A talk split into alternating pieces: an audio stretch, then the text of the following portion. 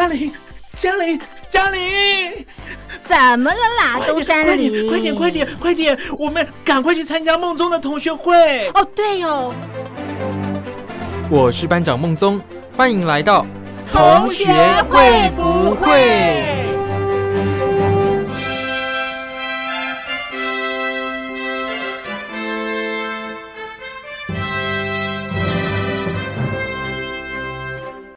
Hello，各位小伙伴，我是苏燕。我最近呢，因为比较有空，所以看了一下漫画。那我看的漫画呢，来跟大家分享一下。我觉得应该很多人有看过吧，就是伊藤润二。那大家众所皆知，他画的呢是这种恐怖漫画。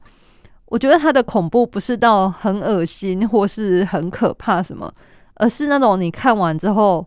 会觉得嗯，好像有点毛毛的那种感觉。然后我这阵子啊，就重温了伊藤润二的漫画。今天要跟大家聊的呢，并不是这个最广为人知的这个富江系列，而是他的短篇漫画集。我觉得这个短篇漫画集里面有一篇啊，是我以前就已经看过，但我这次再看一次，还是觉得嗯。有点不舒服的感觉的这种，来跟你们分享，应该蛮多人看过这个故事的。这个故事呢，名字叫《阔鱼》。那其实它的故事内容呢，就是在说有一个女生，那她非常的讨厌阔鱼，可是他们家有很多阔鱼在院子里面，可能是比较阴暗潮湿的地方吧，所以她从来不会去那个院子。但是呢，有一天就是她开始讲话不清楚，那有点像大舌头。一开始大家不知道为什么，直到后面他就拒绝去上学了。那他的朋友呢，去他家里看，才发现哇，很可怕！就是为什么他那时候来学校都戴着口罩呢？原来不是像他所说的什么只是感冒而已哦，没有哦，其实他的舌头就是慢慢的退化吗？算退化吗？反正呢，就是他的舌头变成有点像阔鱼这样子。那越来越可怕，一直长出来。我们可以想象哦，有多可怕？就是一个你很讨厌的东西，可是又跟你每天然后这样子时时刻刻生活在一起。其实啊，我们想想也是觉得蛮崩溃的啦。就是哦，怎么会这样了？漫画里面是描述说呢，他因为受不了，所以他自己拿剪刀把它剪掉。但是剪掉呢，它还是在长出来了。哇，真的超可怕的。然后他的父母呢，就是也很想帮助这个女儿嘛，所以呢，就叫他什么喝盐水啊，或是吃很多盐巴。但是因为都受不了这个太咸了，没有办法，就会吐掉啊，不舒服什么的。直到最后，他的父母亲就买来了很多盐，然后放在浴缸里面，叫女儿整个泡进去，然后张大嘴巴这样。但是这个真的很可怕。但是呢，这个泡进去之后，这个女孩里面的阔鱼没有消失，反而是女孩的身体不见了，变得超级小的泡水呢也回不来了。从此之后，这个它就是变成有点像有壳的阔鱼，也就是瓜牛这样子，就是它的头变成它的主体，然后它的舌头就伸出来在外面，这样就从此活在他们家刚刚前面讲的那个。有很多阔鱼的院子里面，跟那些阔鱼生活在一起啊！我现在光是这样描述，都觉得全身鸡皮疙瘩都起来了。不知道你们能不能感受到？我觉得这个故事真的是让人有一点毛骨悚然，不太舒服。虽然说这个现实当中不会发生啦，理论上应该是不会发生的，但是呢，我光是想到说你很讨厌那个东西，可是你又要。时时刻刻跟他生活在一起，甚至最后呢，这个东西变成了你的主体哦。哇，我光想就觉得真是太可怕了。我觉得伊藤润二厉害的地方就是他很擅长描述这种小东西，然后让你从小东西里面开始觉得，嗯，好像有点可怕，然后是一些你生活周遭好像会发生的事情。像另外一篇就是在讲下水道的故事的。我觉得下水道这个也是有点可怕。呃，有时候大家洗澡啊，或是偶尔大家会听到自己家里的下水道发出类似咕噜咕噜咕噜，或者是有一些奇怪声音嘛。当然，我们都会觉得哦，那是空气在里面跑动啊，或者是可能暂时的积水什么的发出的声音嘛。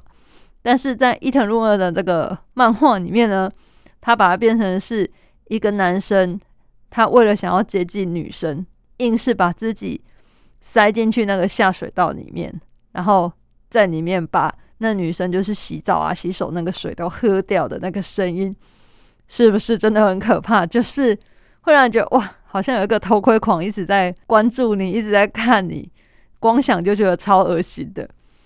那当然，伊藤润二他的短篇漫画，啊我觉得是很精彩。那他有出一些长篇漫画，或者是好像之前有一些是有改拍成电影吧。所以呢，有兴趣的听众朋友，你如果觉得想要为生活找点刺激，或者是你本身就很喜欢这一类的题材的话，真的，我相当推荐伊藤润二哦。那他的漫画就是一个你看过了，但是你重温再看还是会觉得很好看。我自己这一次就是这样，就是再一次的又重新感受到这个魅力了。那当然啦，我知道有些人会觉得说，哇，为什么我们要这样自己来看这些恐怖故事啊、恐怖片、恐怖电影来自己吓自己哦？我自己呢，也是属于不太会去看这个的人，因为我也不喜欢自己吓自己。有时候就是你看完这些恐怖片之后啊，你不由自主会把里面的情节，然后跟现实生活中连接起来。我觉得最常见、大家最容易发生，应该就是看完恐怖片之后，你洗脸就会有点怕怕的。然后当你就是突然照镜子的时候呢，就会有一点紧张。或者是什么女生长头发洗头发的时候，你弯下腰，然后呃，就会有一点害怕的感觉。不知道你们有没有这种状况哦？通常就是在浴室里面自己一个人的时候，比较容易感到害怕。可是我们生活中应该还是有很多朋友，他是喜欢看这种恐怖片的。他们的说法是说呢，看恐怖片其实也可以舒压。不知道你们也有这样觉得吗？那这个精神科医师是表示说，吼，其实啊，有很多喜欢看这种惊悚片、鬼片的人，其实他们喜欢的啊，是在电影院里面的时候，可以不用担心别人的眼光，然后这种自在大叫的感觉哦。例如说，就是像大家应该会有这种经验嘛，你心情不好或是压力大的时候啊，你就会想要透过这个大叫啊，来疏解压力。但是啊，你长大之后啊，如果你动不动就鬼吼鬼叫，别人一定会觉得你很奇怪嘛。所以呢，对这些人来说，可能是在电影院里面跟大家一起看恐怖片啊，然后在那边尖叫，恰恰好就可以满足他们渴望透过这个尖叫来宣泄内心的情绪啊，然后宣泄他压力的这个需求。这也就是为什么这么多人喜欢看恐怖片的原因哦。那当然，有一些男生会约女生看恐怖片，这个大家都知道。这个心思呢，应该就不是在恐怖片上啦。至于是什么心思，我想大家心知肚明哦。精神科医师也提到啊，其实除了满足这个情绪的宣泄之外呢，如果进一步要从科学角度来探讨，为什么恐怖片的商机这么庞大，这么多人会捧场，其实就是啊，从生理因素来看啊。虽然大家都知道这个电影是假的嘛，可是呢，当你融入这个剧情的当下，你还是会因为恐惧啊、害怕、紧张啊，导致你的肾上腺素大量的分泌，然后你的身体就会什么肌肉很紧绷嘛，然后口干舌燥啊、心跳加速这种感觉。因此啊，当你处在这种紧张的状态之下之后，哇，电影结束了，你也结束了这个害怕、恐惧的情绪。那我们人体的神经是相当精密的嘛，我们的副交感神经就会进一步发挥它的作用哦。你的身体从这种备战的这种肌肉啊、精神都很紧绷的状态，转变为放松，就这样松了一口气的感觉，自然而然呢，我们也就会产生一个短暂的舒压的快感。那另外啊，有生理因素，当然也有心理因素嘛。我相信大家可能在生活当中。或多或少都会遇到讨厌的对象，你可能想要揍他啦，想要对他干嘛干嘛。但是基于这个道德规范以及我们的良知，我们不能够来付诸行动嘛。但是这种恐怖惊悚片啊，它可以满足我们对于破坏啊、暴力啊，以及满足我们恶意这种渴望的需求。因为总是在这些里面会有一些些杀戮或血腥的画面。那这些画面呢，可以让我们产生一个代偿的心态，也就是我们把自己呀投射在里面的人物，然后产生了一些我在现实当中不能做，可是这个剧中人物他代替我进行的，所以呢，也是有短暂舒压跟转移情绪的功用啦。因此啊，综合这个心理跟生理的原因哦，医生觉得适度的观看恐怖片确实有一定的疏解压力的效果。那这样大家听完是不是就会觉得，哇，我压力真的超大的，我从现在开始每天都要狂看恐怖片了？但其实也不然哦，最好的舒压方式呢，其实还是比较推荐像是规律适度的运动啊，或者是你用一些冥想啊，然后。外出踏青啊，或是跟亲朋好友聊天，这一些，这些才是真正可以转移你注意力，然后排解掉你负面情绪的好方法哦。才不会说，嗯，看了恐怖片然后沉迷在里面。因为不知道大家有没有看过类似新闻，那些什么杀人犯、杀人魔，其实有很多也是透过看这些血腥恐怖片来学习杀人手法。这样想想，是不是又觉得好像有点可怕，有点惊悚？所以呢，这个看太多恐怖片，其实也会造成身体的不适啊。像是可能你有高血压或是有心脏病史的这些朋友，其实就不建议你用这种看恐怖片、看惊悚片的方式舒压，才不会你短时间之内啊，这个情绪起伏太大，然后产生不舒服。那另外呢，就是如果你看这些恐怖片啊，你可能会出现一些连结，就像我刚刚前面讲的，有些人就是看完之后，他可能洗澡的时候就很害怕，一直联想到相关的情节嘛。那这个呢，也是让人家比较紧张的。如果说呢，你身处在跟恐怖片相似的情境里面啊，你脑海里面就很容易出现刚刚看到画面，然后产生恐惧嘛。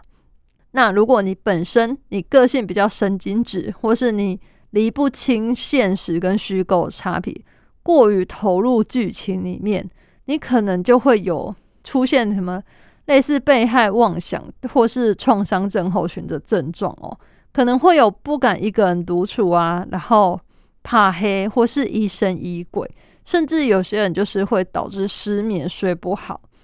那医生说啊，如果你这个情绪紧张，然后导致影响你的生活作息啊。或是莫名其妙的你会发怒，很难控制自己的情绪的话，那时间太长，可能超过两个礼拜哦，你就要当心了，因为你可能你的生理、心理都已经受到影响了。建议啊，要去看医生，寻求这个精神科医师来厘清原因，加以治疗，才会比较保障。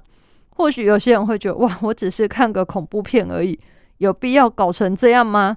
可是防范未然啊。有时候，如果当你的生理受到影响了，那应该你的心理已经有一点问题了。因为大家知道，我们的生理、心理啊，都是互相影响的嘛。所以呢，不要觉得去看这个精神科很丢脸哦。我觉得也没什么，你就把它当成感冒。我今天精神上感冒了，所以要去看一下，这样就好了。那另外呢，还有就是青少年其实也不建议看太多恐怖片，因为。可能青少年的心智还没有成熟，那判断力跟这个现实感，他可能有时候会搞不清楚演戏跟现实的差异，或是呢，你会在一个同彩的影响之下，忍不住就是试试看啊，模仿或是恐惧，然后你会影响你的身心发展，所以呢，家长们可能要多多注意。那另外还有就是电影的分级制度。我觉得电影分级制度各国虽然都有一点不一样，但还是都会有一个标准。例如说什么级别就是可以十八岁以上观看，那什么级别可能是大人要陪同，有一些呢就是一个就算有大人陪你，你也不可以看。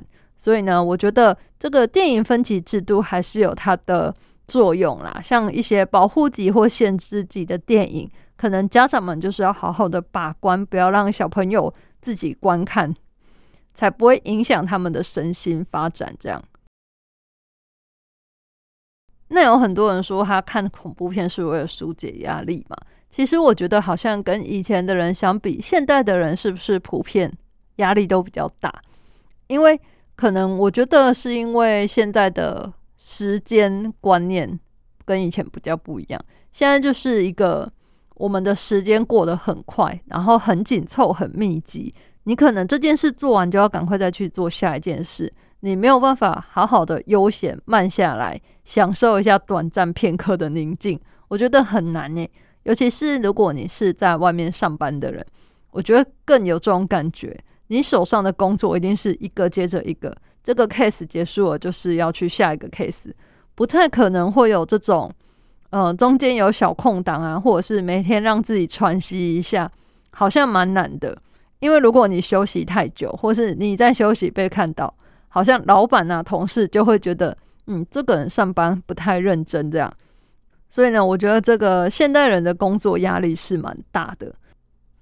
我觉得可能还有一点就是社交软体的发达吧。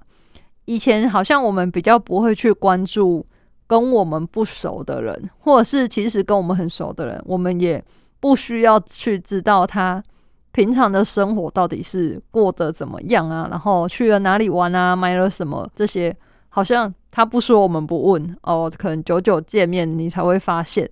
但是现在呢，只要你打开这个社交软体，很快就可以看到哦，谁谁谁今天早餐吃什么啊？谁谁谁可能去哪里度假啊？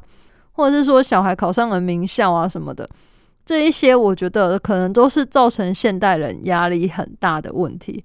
因为你看到这些之后，你就会产生比较的心态。要说完全不去比较，我觉得也不可能啦。因为我自己也是会看到谁谁谁哦，朋友去哪里玩，觉得哇，好羡慕，怎么人家都还有空去玩啊，然后有钱去度假，或者是朋友啊买了一个名牌包包，我也会觉得哇，好羡慕哦，不知道人家薪水有多高，怎么可以买这个名牌包包呢？然后反观自己，觉得自己也工作好些年了，可是呢，到现在叫我买一个，不要说名牌包包，买一个稍微精品小资包包。我都觉得啊，好像有一点心痛，下不了手。这样，这个可能是每个人取舍的问题啦。但是，真的偶尔我们看到的时候，还是会觉得很羡慕别人。这可能就是现在很流行这个吧，没有比较就没有伤害。所以以前呢，我们可能没有社交软体的时候，不会发现这件事情，我们就会比较心甘情愿的做自己的工作啊，然后比较满足于现状这样。但是，一旦有了这个社交软体推波助澜，尤其是不知道你们社交软体上除了追踪自己的朋友之外，通常我们都还会在追踪一些名人啊、网红啊，或是 KOL 这些。你看着他们的生活的时候，其实有一部分你也是在希望说，我也想要过上那样的生活。那当你有这个心态的时候，其实很可怕，你就会有越来越多的比较。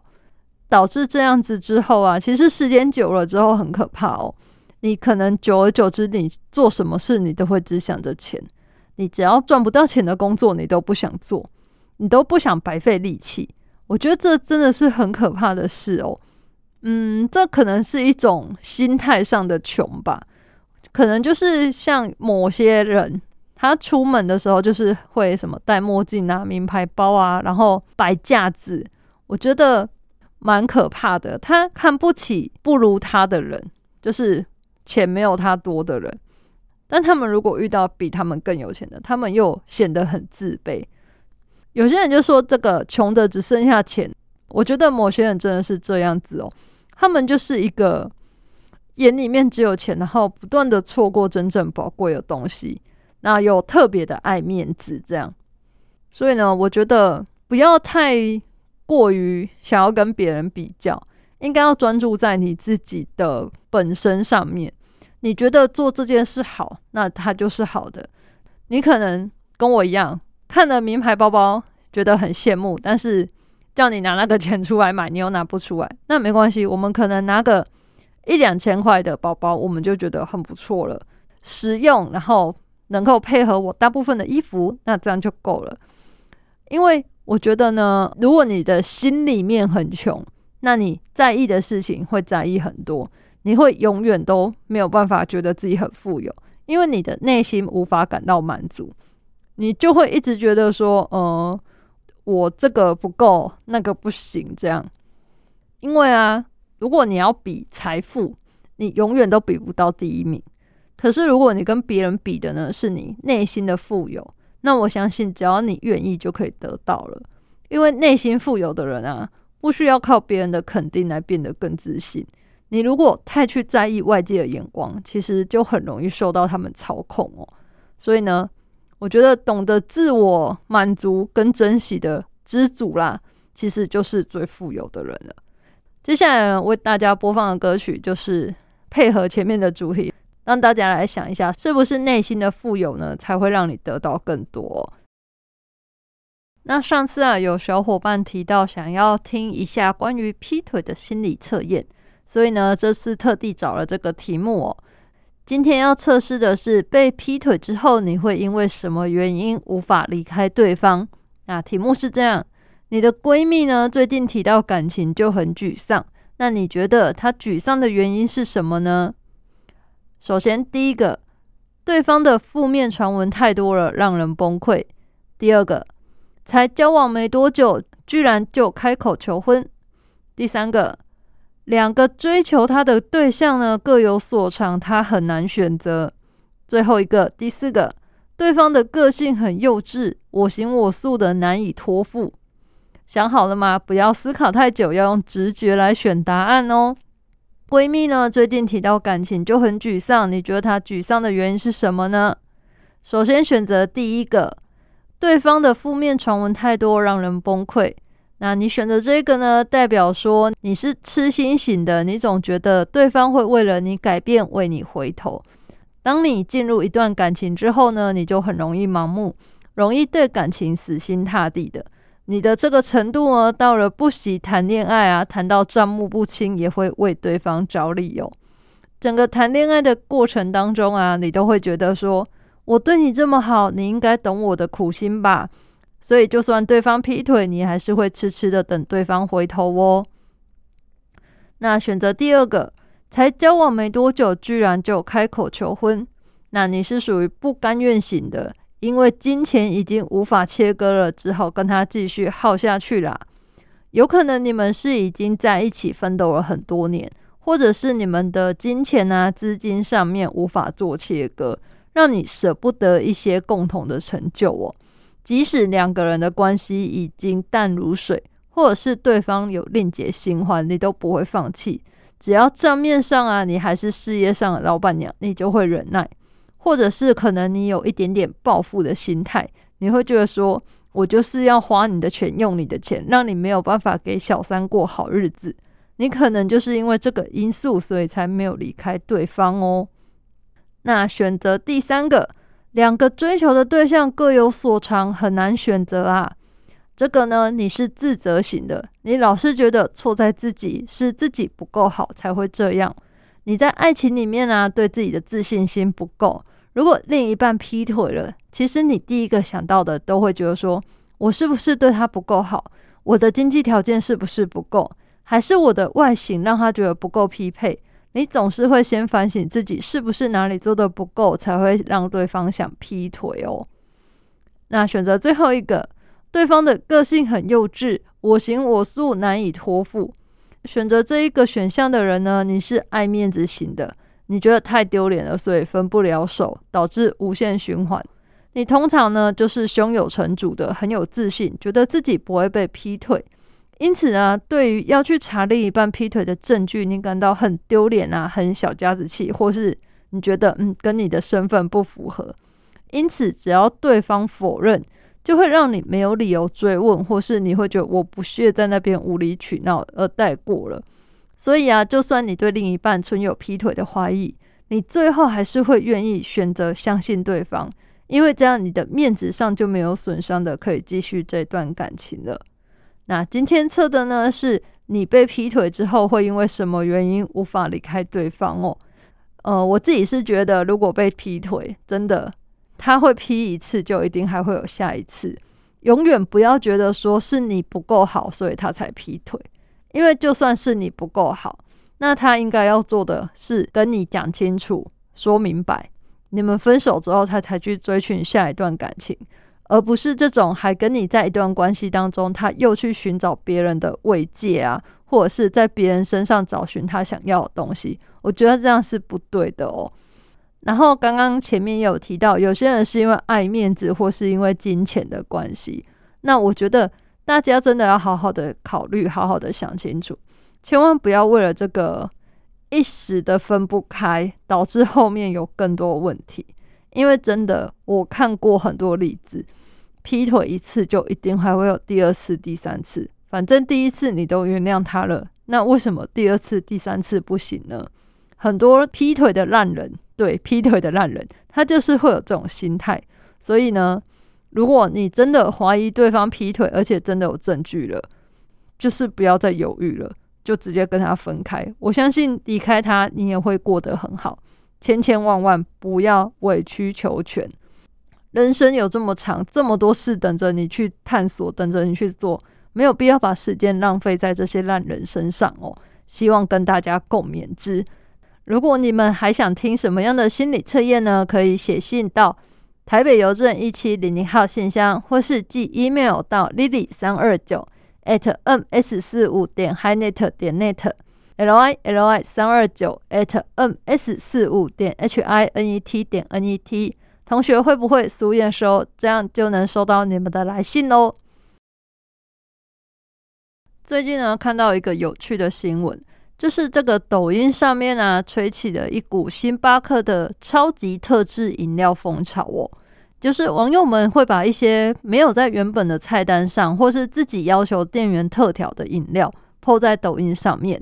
有的呢，光是一杯饮料，它就加了超过十种的配料，哇，这真的是很可怕。因为你想想，杯子就是只有那么大嘛，那你加那么多配料，我相信那杯饮料应该就是味道很复杂啦。我在想。所以呢，这个网友们他就是疯狂的挑战星巴克咖啡师饮料制作能力。我自己也稍微浏览了一下，真的很可怕。那个清单就是密密麻麻的，然后有超多不同品相，然后加这个加那个，又有很多奇怪的要求啦。我觉得真的是很考验这些咖啡师。那我相信，如果你是那个咖啡师的话，你收到这个订单，真的会。抓狂，因为我觉得太扯了吧！你不能够因为你是用手机点单，就是不是真人去柜台点，你就这样有一点，我觉得这已经到有点恶搞的程度了哦。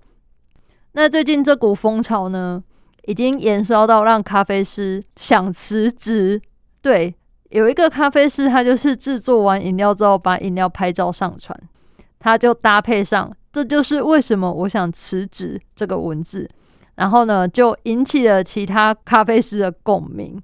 因为比这个还过分的要求好像很多，有的呢，我看到最夸张的，他是说一杯饮料就有三十七项特殊要求，哇，三十七项诶，如果是我的话，我觉得有个三项特殊要求就已经很多了，三十七项不难想象，这个咖啡师做这杯咖啡要。花多少时间？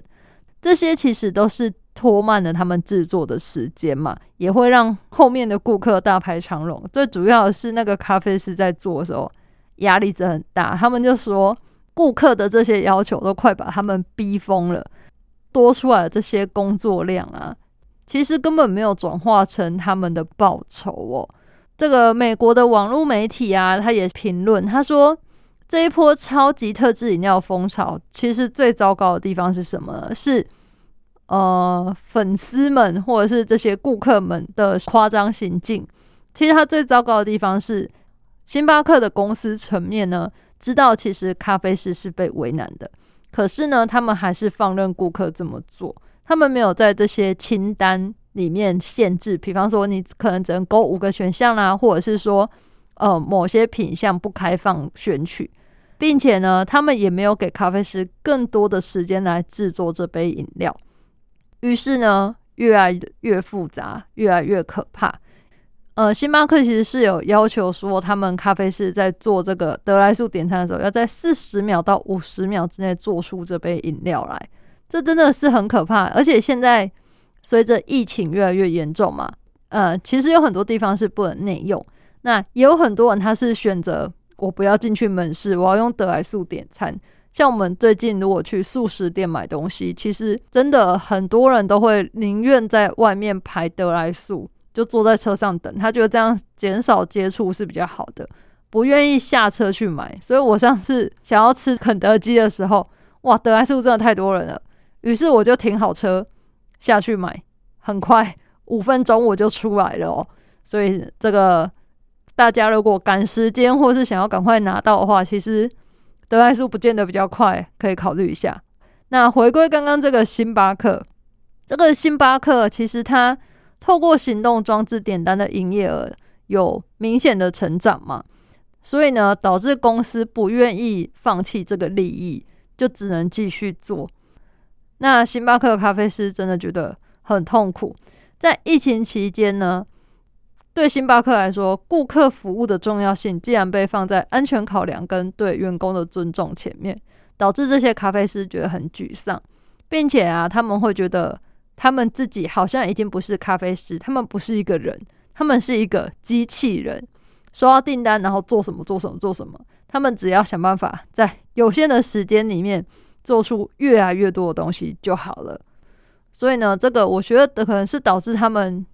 好几次都想要递辞呈，或者是他们觉得没有得到相对应的报酬，感到沮丧无奈的心情吧。